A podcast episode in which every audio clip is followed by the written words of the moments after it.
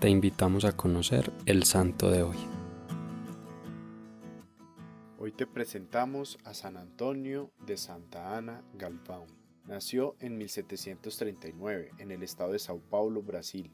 Sus padres eran muy piadosos y gozaban de una importante solvencia económica.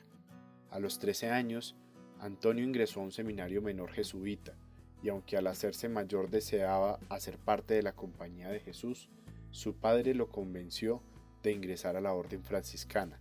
Desde entonces se le conoció como Fray Galvão.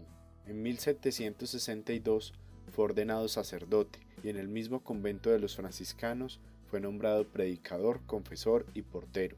Con este último oficio pudo desarrollar un gran apostolado escuchando y aconsejando a la gente que se acercaba al convento.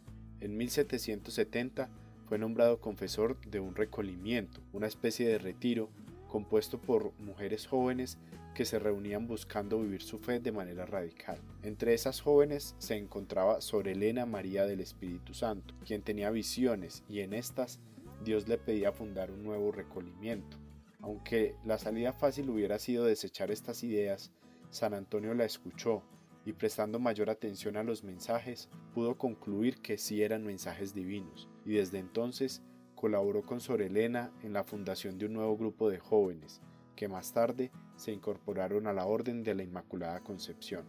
El Papa Juan Pablo II lo beatificó el 25 de octubre de 1998, y algunas de las palabras que dirigió refiriéndose a San Antonio fueron, su fe, genuinamente franciscana, vivida evangélicamente y gastada apostólicamente al servicio del prójimo, servirá de estímulo para imitarlo como hombre de paz y de caridad.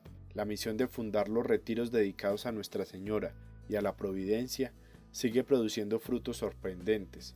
Fue fervoroso adorador de la Eucaristía, maestro y defensor de la caridad evangélica, consejero prudente de la vida espiritual de tantas almas y defensor de los pobres, que María Inmaculada, de quien Fray Galván se consideraba hijo y esclavo perpetuo, ilumine el corazón de los fieles y suscite en ellos el hambre de Dios, hasta la entrega al servicio del reino, mediante su testimonio de vida auténticamente cristiana.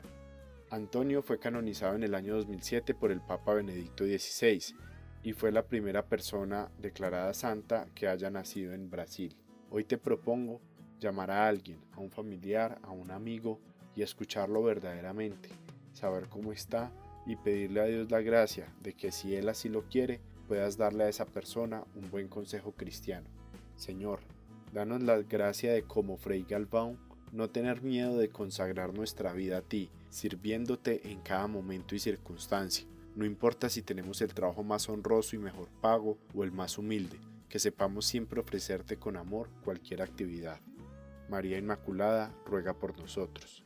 Cristo Rey nuestro, venga a tu reino.